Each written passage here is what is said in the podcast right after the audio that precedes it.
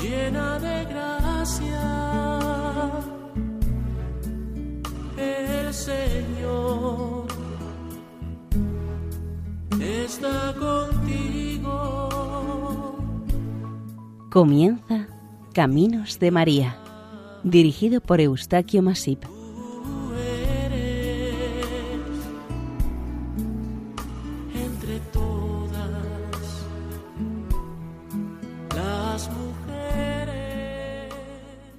Bienvenidos a Caminos de María, un programa realizado por el equipo de Radio María Nuestra Señora del Lledó de Castellón.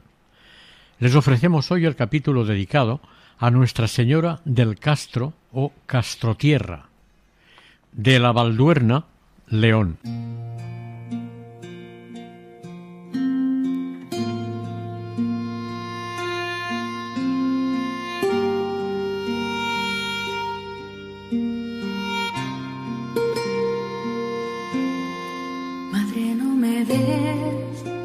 Riqueza ni pobreza. Concédeme mi ración de pan cada día. Madre, no me des riqueza ni pobreza. Concédeme mi ración de pan No sea que me sacie y reniegue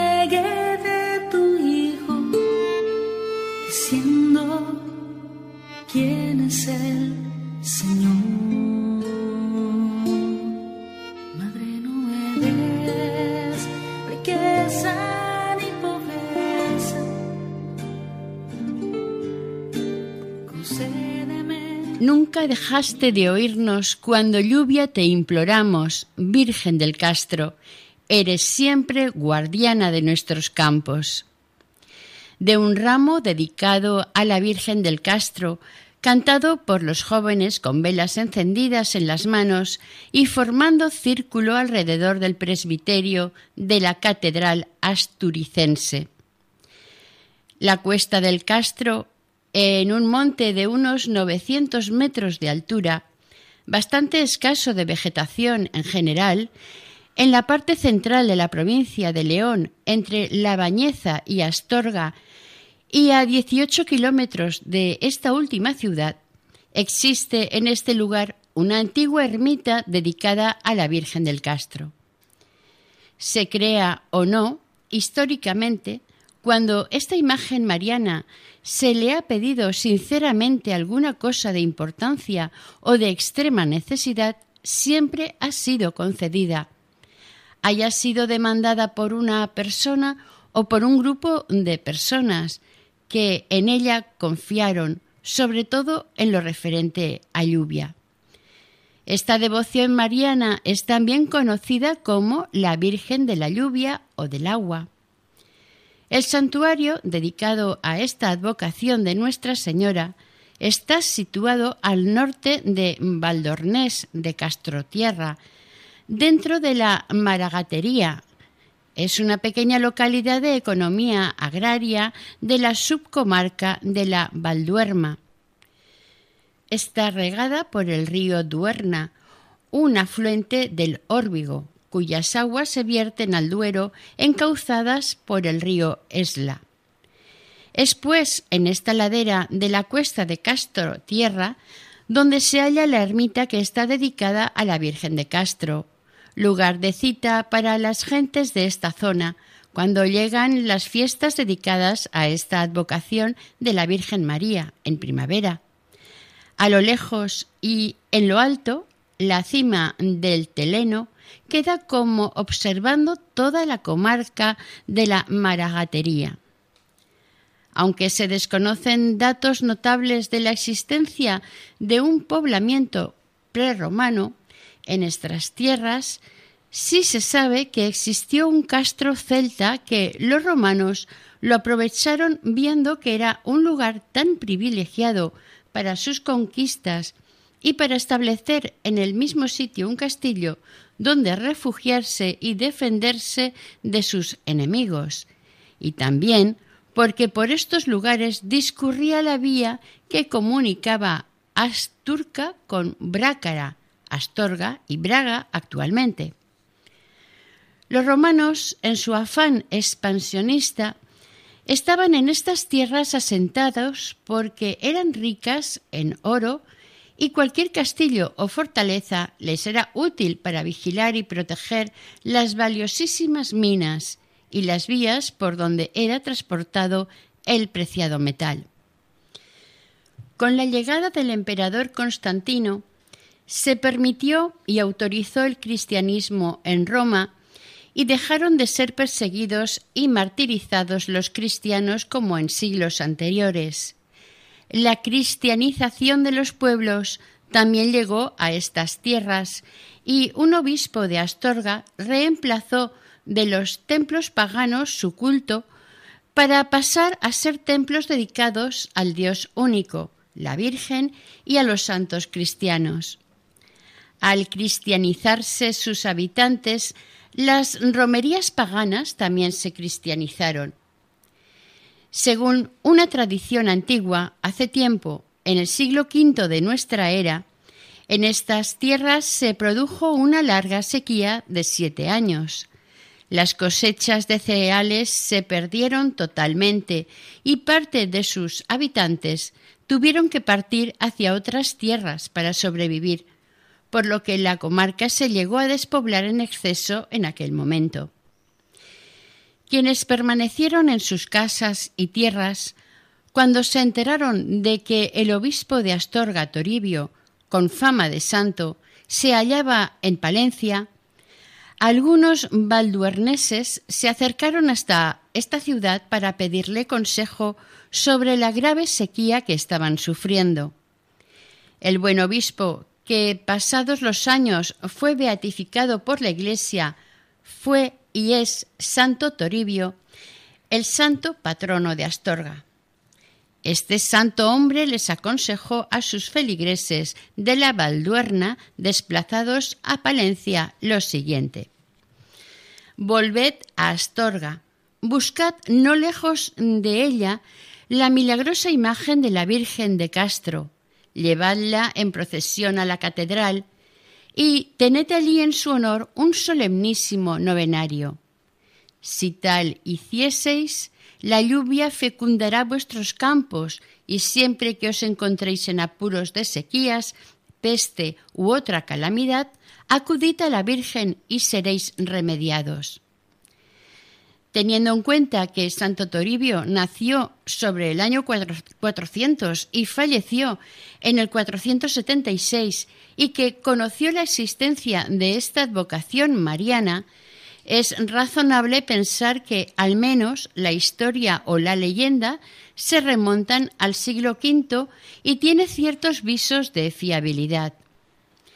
Evidentemente, este santo tiene gran vinculación con esta devoción dedicada a la Virgen María, por lo citado con anterioridad, y merece exponerse con una nota biográfica del mismo, para conocer aquellos tiempos, aquellas gentes y el lugar de la historia.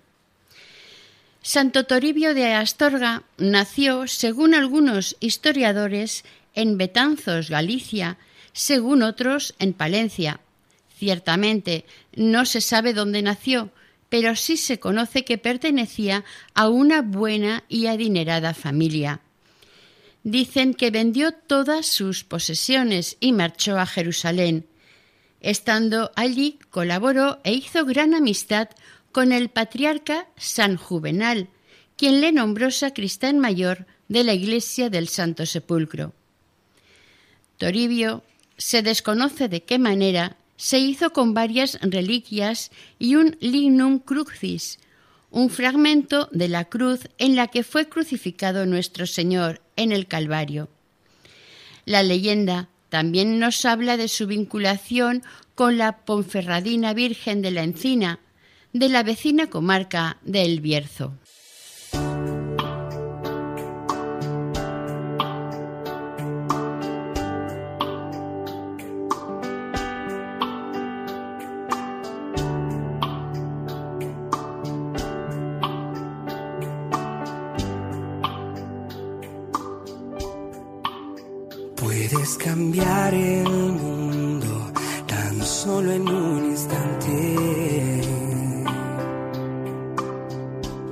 Puedes cambiar el rumbo si quieres que eso pase.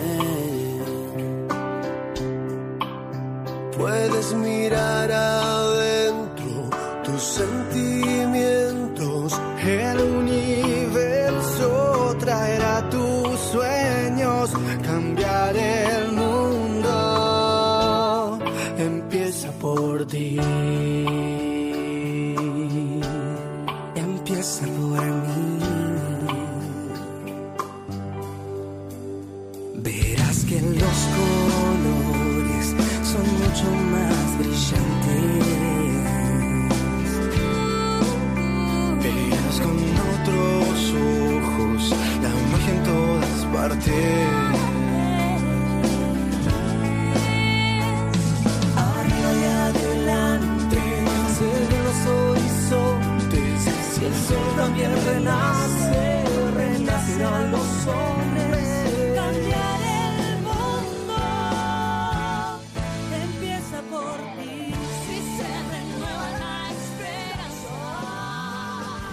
Cuando Toribio regresaba hacia la península ibérica desde Jerusalén, al pasar por Roma conoció al Papa León I el Magno, y éste, por su gran amistad y servicio prestado a la Iglesia, nombró a Toribio obispo de Tui, ciudad en donde seguramente fue ordenado sacerdote. En el año 444 fue nombrado obispo de Astorga, pero como la herejía prisciliana estaba demasiado extendida y arraigada, en aquellos tiempos en Astorga, el nuevo obispo astorgano amenazó con la excomunión a quienes practicasen esta herejía, sobre todo a los clérigos. Esta postura del santo desagradó al pueblo y a las autoridades. Entonces se rebelaron contra él en su mayoría. Toribio marchó temeroso de Astorga y se volvió a Tui. Fue también perseguido por el rey Teodorico II y se refugió en Monsacro, Asturias. Pasado un tiempo regresó a Astorga, donde en el 476 falleció santamente. En el siglo VIII sus restos fueron trasladados junto con el dignum crucis que trajo de Jerusalén a la Liébana para protegerlos de los invasores musulmanes que iban arrasando de sur a norte iglesias y todos los demás lugares de culto u oración cristianos. Algunos historiadores no admiten que Santo Toribio de Astorga sea la misma persona que Toribio de Palencia. Cuando los sarracenos dirigidos por Almanzor llegaron a esta comarca, los cristianos ocultaron las imágenes de sus iglesias en cualquier sitio que no tuvieran acceso los invasores, pero en su mayoría estas imágenes y objetos de culto quedaron olvidados o no se dejó constancia del lugar donde se escondieron. Habrá que llegar a los tiempos de la Reconquista para recuperar o redescubrir algunas de aquellas imágenes en otro tiempo tan apreciadas. Será a partir del siglo XII cuando se empezaron a recuperar algunas imágenes de las escondidas. Este sería el caso de la talla de la Virgen del Castro, de la que no se conoce la historia de su hallazgo o de su aparición. La preciosa y expresiva imagen que ahora conocemos, de autor desconocido, reemplazó a otra anterior que posiblemente fuera pasto de las llamas cuando fue asaltada la ermita en incursiones bélicas sucesivas anteriores. Los agarenos, por ejemplo, tras el asalto a las villas y ciudades, se llevaban todo lo que les suponía algo de valor material, y el resto era quemado y purificado, según ellos y su nueva religión. Es de suponer que los cristianos asentados en estas tierras rendirían el debido culto a Dios, la Virgen y a los santos, y es muy posible que la antigua romería se hubiese venido celebrando por tradición oral y la consabida leyenda. Pero hasta el siglo XVI no se ha tenido documentación verdaderamente histórica sobre el origen de la romería entre Astorga y la ermita de la Virgen del Castro. La ermita o santuario que existe actualmente de la Virgen del Castro se edificó entre los siglos XVII y XVIII. Es muy probable que se edificara sobre otra u otras edificaciones anteriores. Este templo es obra atribuida a Pedro de Lastra y Francisco Escajadillo. El conjunto del santuario está rodeado de una especie de muro o valla de piedras irregulares. Cuenta este recinto con dos accesos, uno al sur y otro al oeste. La ermita del siglo XVII tenía planta de cruz latina. Estaba formada por una nave, un crucero y una cabecera rectangular. En el siglo siguiente se amplió notablemente este templo. Prácticamente se tomó partiendo desde la anchura del crucero, la ampliación de esta iglesia, añadiendo las dos naves laterales a la nave central, conservando la misma longitud del templo. Para esta ampliación se hubo de derribar las paredes laterales de la iglesia anterior, sustituyéndolas por seis grandes arcos de medio punto, que descansan sobre pilastras. La nave central mide 24 metros de longitud y algo menos de seis metros y medio de ancha. Las dos naves laterales miden 20 metros de largo por cinco de ancha. Tiene tres cúpulas, apoyadas en arcos que están asentados sobre seis pilastras, y las otras dos sostienen la bóveda del presbiterio. La ermita está iluminada por seis ventanales abiertos en los muros laterales. El acceso al interior de esta iglesia se hace por dos puertas traseras, a ambos lados de la ermita.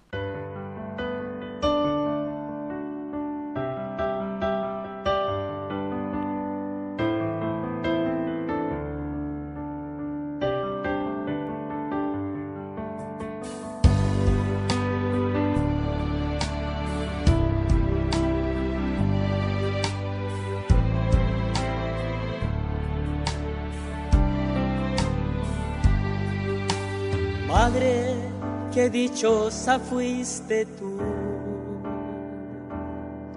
por haber sido escogida y ser madre de Jesús. Eres tan sencilla, tan humilde, porque diste el ejemplo de ser madre de humildad y de ti nació una luz, una luz de salvación, y esa luz es la de Cristo Salvador. Cuando se va llegando a esta ermita, lo primero que despierta el interés al visitante es su torre de campanas, un campanario de 30 metros de alto y centrado a los pies de la iglesia y en el exterior de esta. El acceder a este recinto amurallado de la ermita y todo su entorno se hace a través de un sólido portal en poniente con dos pequeñas hornacinas gemelas sobre la puerta, en las que se representa la Anunciación por el Arcángel San Gabriel. Este templo está dedicado al título de la Anunciación. La torre consta de cuatro cuerpos y está culminada por un penacho rematado con una cruz sobre un tejadillo a cuatro aguas. Estos tejadillos protegen de las aguas el cuarto cuerpo de la torre, lugar donde están los arcos de las campanas. Esta torre fue construida en 1763 sobre una antigua espadaña. Cinco arcadas planas adosadas al muro de la iglesia acogen a los peregrinos, devotos y visitantes en general. Un óculo a media altura de la pared del crucero parece estar observando a quienes llegan al santuario como romeros o como curiosos y simples visitantes. Una vez dentro del templo, la nave central muestra al fondo el altar mayor, Detrás de este y sobre los dos sagrarios existentes se contempla la imagen de la Virgen María del Castro. Con la ampliación se adosó un espacio a la cabecera como camarín y también las naves laterales. A la derecha de la cabecera está la sacristía y a partir del crucero hasta los pies está la arcada del exterior con pilares de piedra citada anteriormente. El camarín es una sala totalmente decorada con pinturas al temple. Es obra de autor desconocido. Estas pinturas representan escenas bíblicas relacionadas con la Virgen María, Anunciación, Natividad, Presentación. También están representadas figuras bíblicas del Antiguo Testamento, Judith, Rebeca, Ruth. En la cúpula destacan los relieves de San Gregorio, San Ambrosio, San Agustín y San Jerónimo. Hasta el tercer tercio del siglo XX, en esta ermita había cinco bellos retablos, tres en el altar mayor y dos sobre pilastras de ladrillo. Un incendio declarado en el interior de la ermita destruyó el retablo de San José situado al fondo de la nave lateral derecha del crucero. Era una obra atribuida a Becerra, de 4 por 7 metros, realizada en 1664. En su centro estaba una imagen policromada de San José, a su derecha San Isidoro y a su izquierda San Bernardo. En la parte alta del retablo se admiraba una escena de la Sagrada Familia en el taller de Nazaret. Este retablo estaba rematado por dos ángeles. El retablo central, en el presbiterio y al fondo de la nave, tiene siete metros y medio por seis, realizado también en 1664 por la Escuela de Becerra de Astorga. En el centro del retablo se hallan dos sagrarios. A uno se accede por el presbiterio y al otro por el camarín. Estos dos sagrarios hacen de pedestal a la imagen de la Virgen del Castro. Un sagrario da a la nave central de la iglesia y el otro da al camarín de la Virgen. La imagen de Nuestra Señora del Castro es una talla entre el románico tardío y principios del gótico. Está tallada en madera, es policromada y se presenta en postura sedente, de unos 70 centímetros de alta. Esto por su parte delantera o frontal, que es la que da a la iglesia. En su parte trasera, la que puede verse desde el camarín, está cubierta por un lienzo y rellenada. La Virgen y el Niño están coronados. Nuestra Señora sostiene en su brazo izquierdo al Niño Jesús, quien lleva en su mano un pajarito o un librito. La Virgen en su mano derecha sostiene una manzana y a sus pies luce una gran media luna de plata. Es una imagen datada probablemente en el siglo XIV, de estilo muy propio de esta zona leonesa. En su última restauración se descubrió su primitiva corona real. Estaba cubierta por otra de plata del siglo XVIII, la corona que donó la ciudad de La Bañeza. En la hornacina, al lado del Evangelio, hay una imagen de Santo Toribio de Astorga y al otro lado una imagen de San Antonio de Padua. Ambas imágenes están policromadas. En la parte alta, en un lienzo, se representa la Asunción de Nuestra Señora, con el sepulcro vacío rodeándolo los apóstoles. A su derecha y a su izquierda, dos lienzos con las imágenes de San José y de San Joaquín. Hay que decir que debido los accidentes, incendios y demás percances sufridos por esta iglesia, estas figuras no se encuentran en su lugar original, Muchas de estas obras fueron robadas y los lienzos deteriorados por el fuego y los humos. Al fondo de la nave lateral, en el lado del Evangelio, hay un retablo barroco del siglo XVIII, de cuatro metros de ancho por siete de alto. En él, en su parte central, hay una imagen de la Virgen del Carmen. Es una talla de madera policromada de 50 centímetros de alto. A ambos lados las tallas de San Buenaventura y de Santo Tomás de Aquino. Y en el alto relieve del centro la imagen de la Virgen del Carmen, con Santa Teresa y San Juan de la Cruz a sus pies. Sobre la puerta y el relieve está esculpido el Agnus Dei. Al lado de la epístola se observa el retablo de San Antonio Abad. Este retablo es algo menor que el de la Virgen del Carmen y su estilo y distribución es similar al de la Inmaculada. En el centro tiene un sagrario y la hornacina contiene la talla de San Antonio. Varias imágenes de santos le acompañan, lo mismo que unos lienzos con santos de devoción popular. Esta iglesia tiene otras obras valiosas. Alguna de ellas se conserva en el Museo de Astorga, como es una cruz procesional que en su cruceta lleva un vaciado representando a Cristo crucificado. Es una obra del artista cordobés Peñalosa, que vino a Astorga para realizar varios retablos en la catedral. Otros objetos e imágenes a destacar son el Cristo de la agonía de la cruz, de madera y de tamaño natural, dos figuras en piedra sobre el arco de la entrada, representando la Anunciación con un ángel y a la Virgen María. Por otra parte, en el arco de la entrada de poniente, un santo toribio, como hablando a los fieles presentes. Además, la corona dorada, regalo de la bañeza, un rosario con cruz de oro, regalo recibido desde Caracas, y un cáliz grabado con cuatro medallones.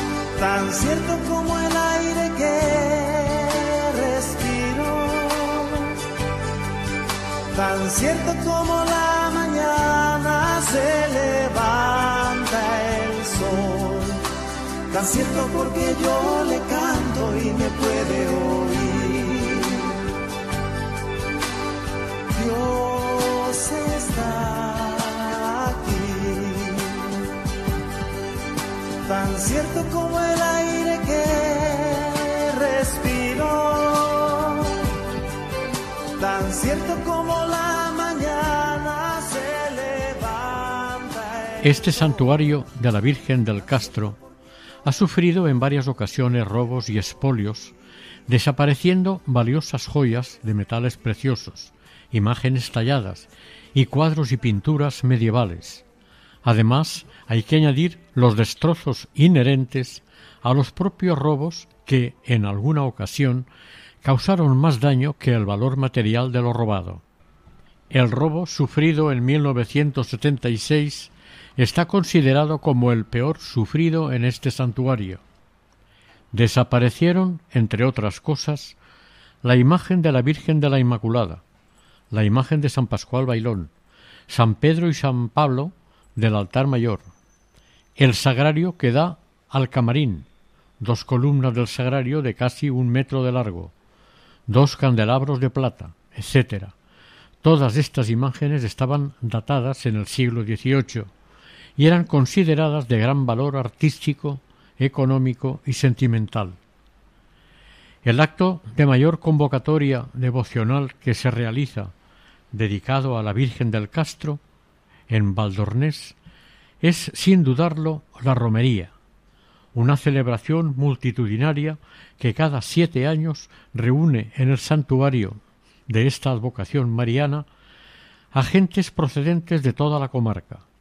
Esta fiesta anima a muchísimos migrantes que por diversos motivos dejaron un día sus pueblos de esta tierra y al llegar la primavera en la que se convoca la romería, acuden y vuelven a este santuario para homenajear a su estimada patrona, la Virgen del Castro.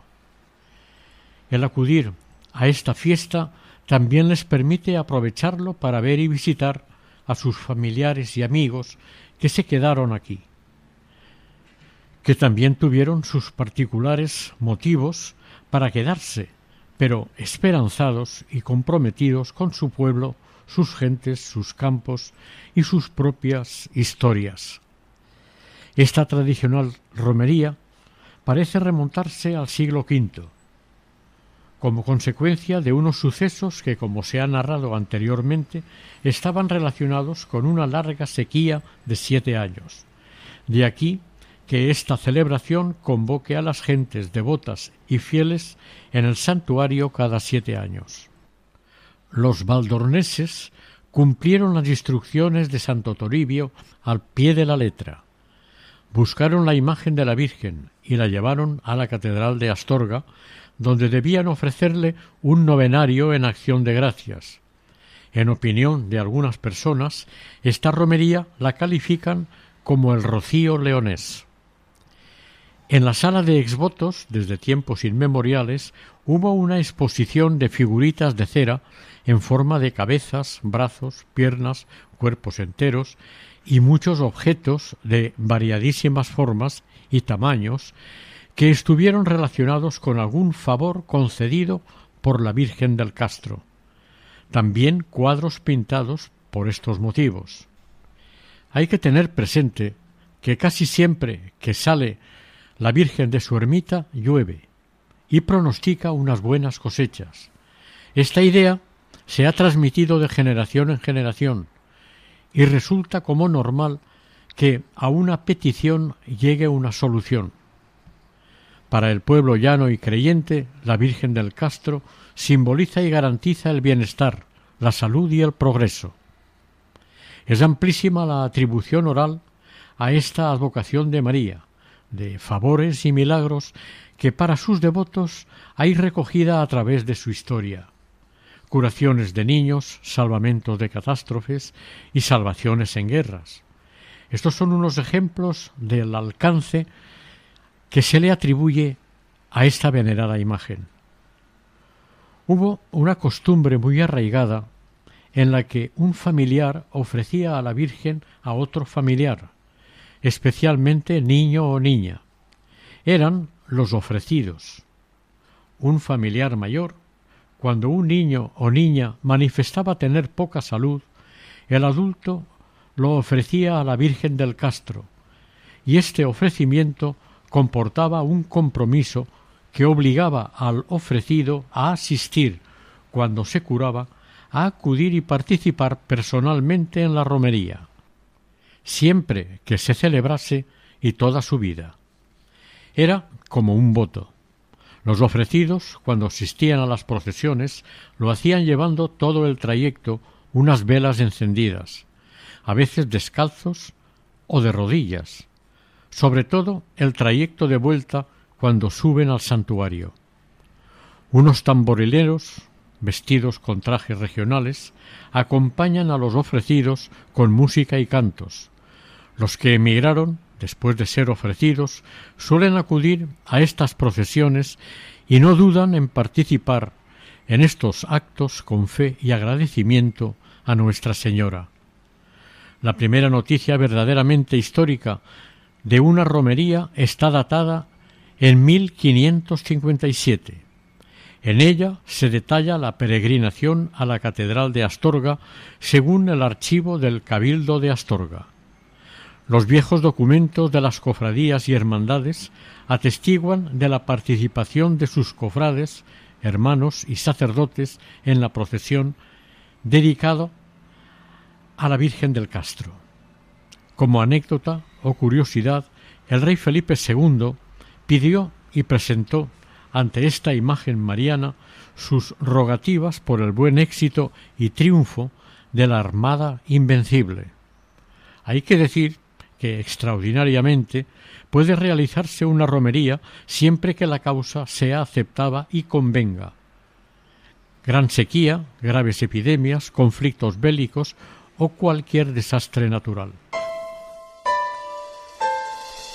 Acércate a nosotros, oh Señor.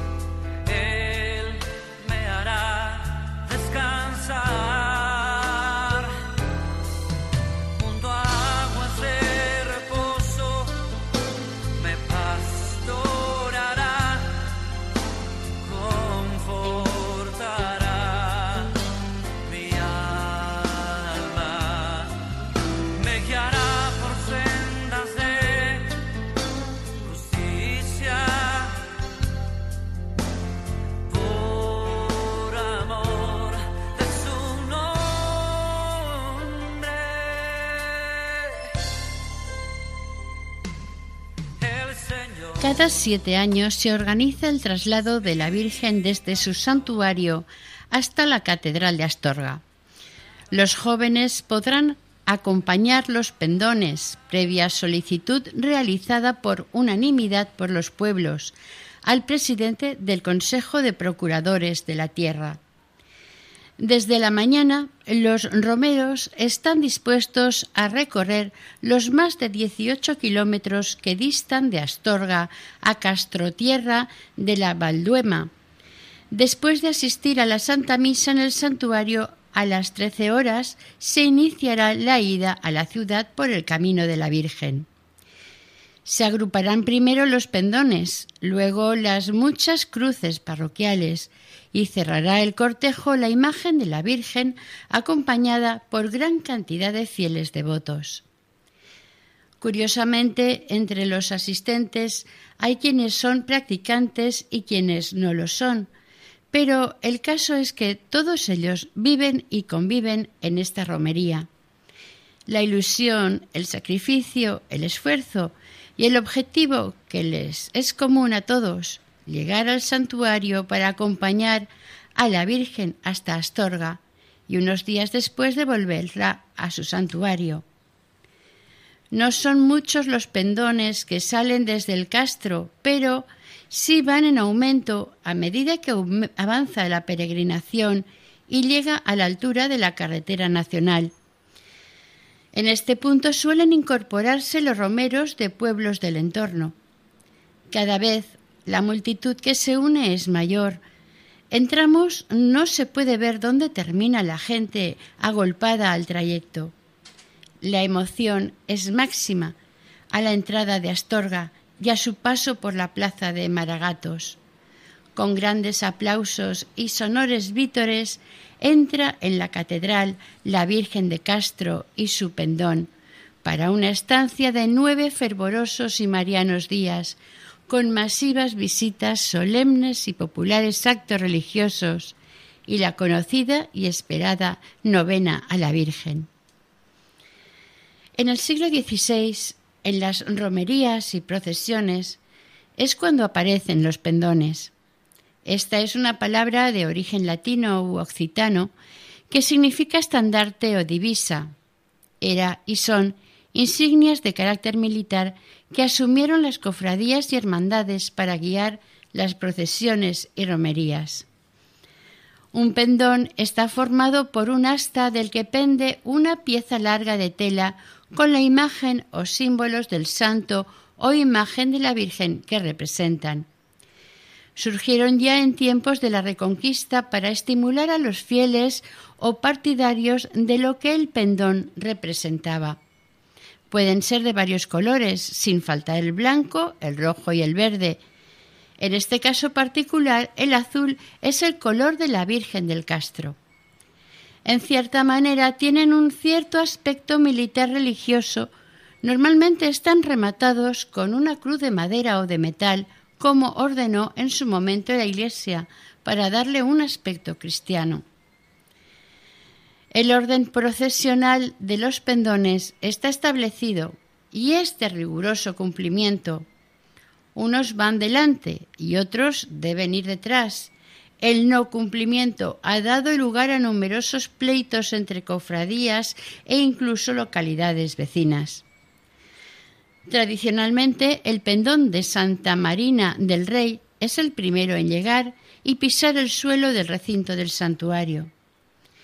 El tema religioso no se discute, pero sí el del orden del desfile. Entre los pendones no debe faltar el cordel remo que equilibra el conjunto, por aquello de los fuertes vientos que en ocasiones zarandea en demasía los pendones. Cada pueblo se ocupa de la bebida y comida de sus pendonistas.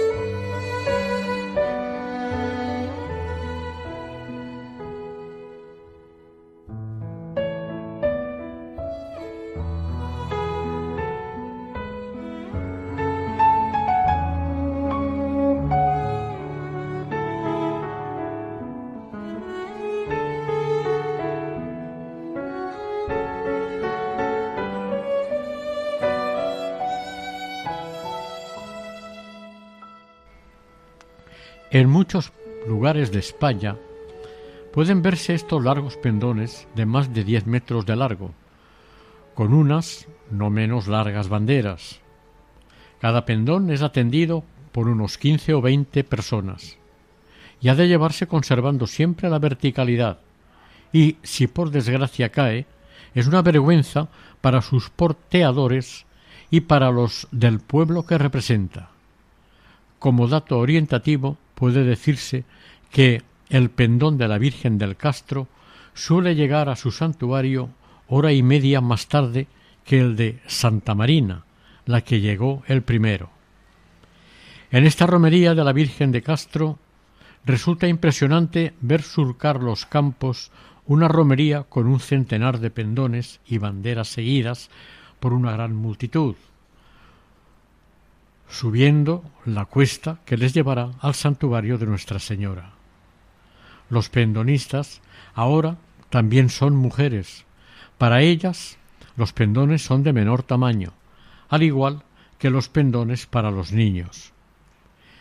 El auge adquirido de los pendones en la actualidad ha sido debido a las agrupaciones y asociaciones culturales o religiosas y del apoyo de las instituciones locales y provinciales para recuperarlos, repararlos y hacerlos nuevos.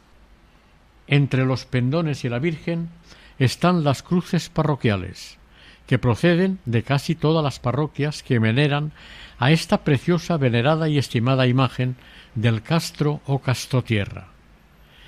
Esta advocación de María tiene unos grandes valedores y conservadores de la tradición, son los procuradores de la tierra. Ellos, desde un principio, se han dedicado a la organización, conservación, solución y realización de los actos en honor a la Virgen Patrona. Es esta una corporación que reúne a los delegados de los pueblos de la zona que la formaban y forman. Antiguamente tenía un cariz político. Eran ocho delegados con muchas facultades. Ellos debían solucionar cualquier problema que surgiese de orden o de buen gobierno. Eran tan amplias sus competencias que estaban contempladas en las ordenanzas de Astorga y de sus ocho lugares. Se reunían anualmente el Día de Reyes. Más tarde se pasó al domingo siguiente de Reyes. Se encargaban de dar la información del clamor popular para la realización de los actos religiosos al señor obispo e informaban de todo lo mismo al poder civil. A este por cuestiones de seguridad. Una vez debidamente informadas las autoridades, se aprobaba el acto y se procedía al reparto de actividades y el orden de desfile. Actualmente son diez los procuradores y de ellos cuatro presidentes. Pasados los nueve días de la novena, la Virgen del Castro regresará a su santuario, normalmente el lunes. Alrededor de las ocho de la mañana parte la gran romería hacia el monte en que se asienta el santuario. El cabildo, las autoridades y el pueblo en general asisten a la despedida de Nuestra Señora en medio de un gran clamor. Las gentes se van reuniendo en la explanada del santuario y en sus alrededores, esperando la llegada de la imagen de la Santísima Madre de Dios. Casetas, tenderetes, mesones y bares ambulantes esperan la llegada de la muchedumbre que sin duda visitarán estos lugares de venta de objetos, comida y bebida, recuperando fuerzas para el regreso a sus respectivos pueblos. En la medida que los porteadores se acercan a la ermita, la gente se va reuniendo al camino para recibir con todos los honores a su santísima patrona. Los mozos porteadores exhiben sus facultades y destreza con los pendones, pendón al cinto, y el público lo valora y agradece con sus expresivos aplausos. Al final de la cuesta de la Virgen, la imagen de la Virgen Inmaculada está esperando la llegada de la patrona. Al reunirse de nuevo, ambas emprenderán el regreso a su santuario. Cuando la Virgen queda colocada en su pedestal, junto a la ermita, y en el recinto rodeado del muro de la cerca, se procede a la celebración de la Eucaristía. Finalizada la Santa Misa, se inicia la parte profana de las fiestas. Se baila al son de la jota maragata. La dulzaina y el tamboril acompañan a quienes les corean y la fiesta al atardecer tocará a su fin. Cada grupo se une a los de su pueblo y regresan satisfechos y contentos a su casa. Es bastante frecuente que al finalizar el día de la romería aparezcan unos nubarrones negros y termina por llover. Esto se agradece a Nuestra Señora porque al fin y al cabo la romería pretendía y deseaba que llegasen las benefactoras lluvias. En septiembre de 2014, la Virgen del Castro viajó hasta Astorga por un motivo muy importante y especial, la coronación canónica de la imagen de Nuestra Señora de Castrotierra, la Virgen del Castro.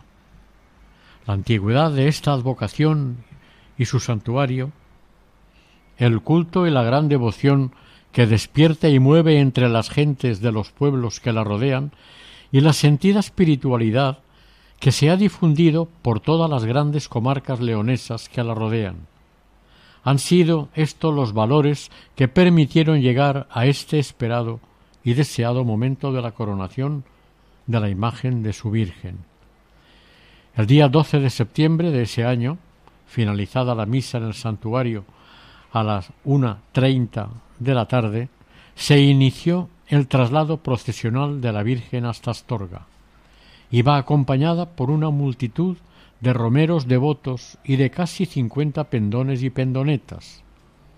Cuando llegó la comitiva a la catedral, entró la imagen de la Virgen y a las veinte treinta dio comienzo la solemne novena en honor a la Virgen del Castro. Cada día de la novena fue presidida por uno de los ocho obispos que asistieron y un arzobispo. Al finalizar la novena, el día 20 de septiembre, se celebró el solemnísimo acto de coronación canónica de la Virgen del Castro y de su Hijo, el Niño Jesús. Este solemne acto fue presidido por el señor obispo de la diócesis, don Camilo Lorenzo Iglesias, Al día siguiente, 21 de septiembre, a las 7 de la mañana, se inició el regreso a su santuario del Castro. Fue seguido por gran cantidad de personas, devotas y peregrinas, y más de cien pendones. A las tres y media de la tarde llegaron al santuario donde se celebró una muy especial Eucaristía. Como acto final, se calcula que más de cincuenta mil personas asistieron en el santuario en este día, en el que tanto la Santísima Madre como su Santísimo Hijo habían sido coronados con el fervor y agradecimiento del pueblo. El pueblo, en el exterior del santuario, se tomó una merecida comida merienda y regresaron a sus hogares.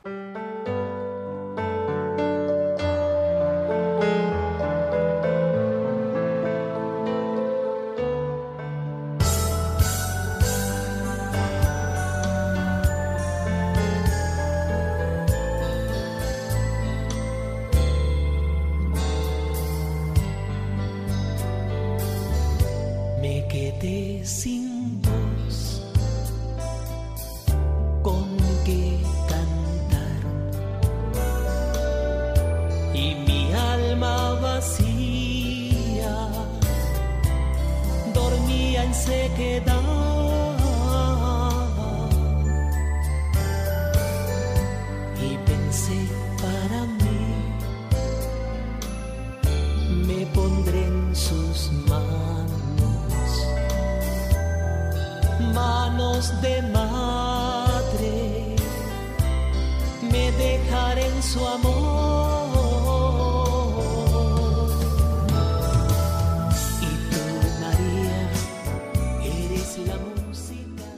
Virgen María del Castro, Reina y Señora de Valduerna, intercede ante el Padre y preséntale nuestros ruegos.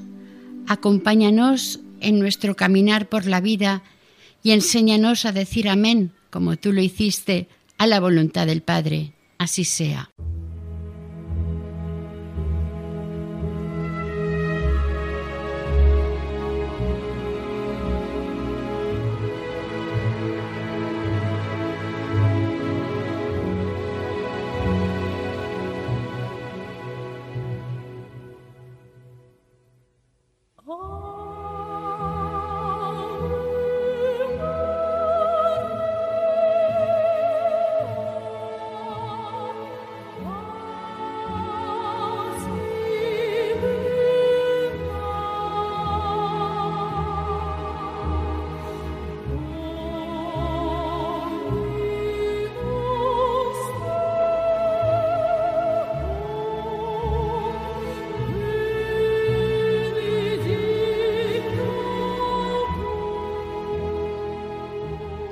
Terminamos aquí el capítulo dedicado a Nuestra Señora del Castro o Castrotierra de la Valduerna en León, dentro del programa Caminos de María.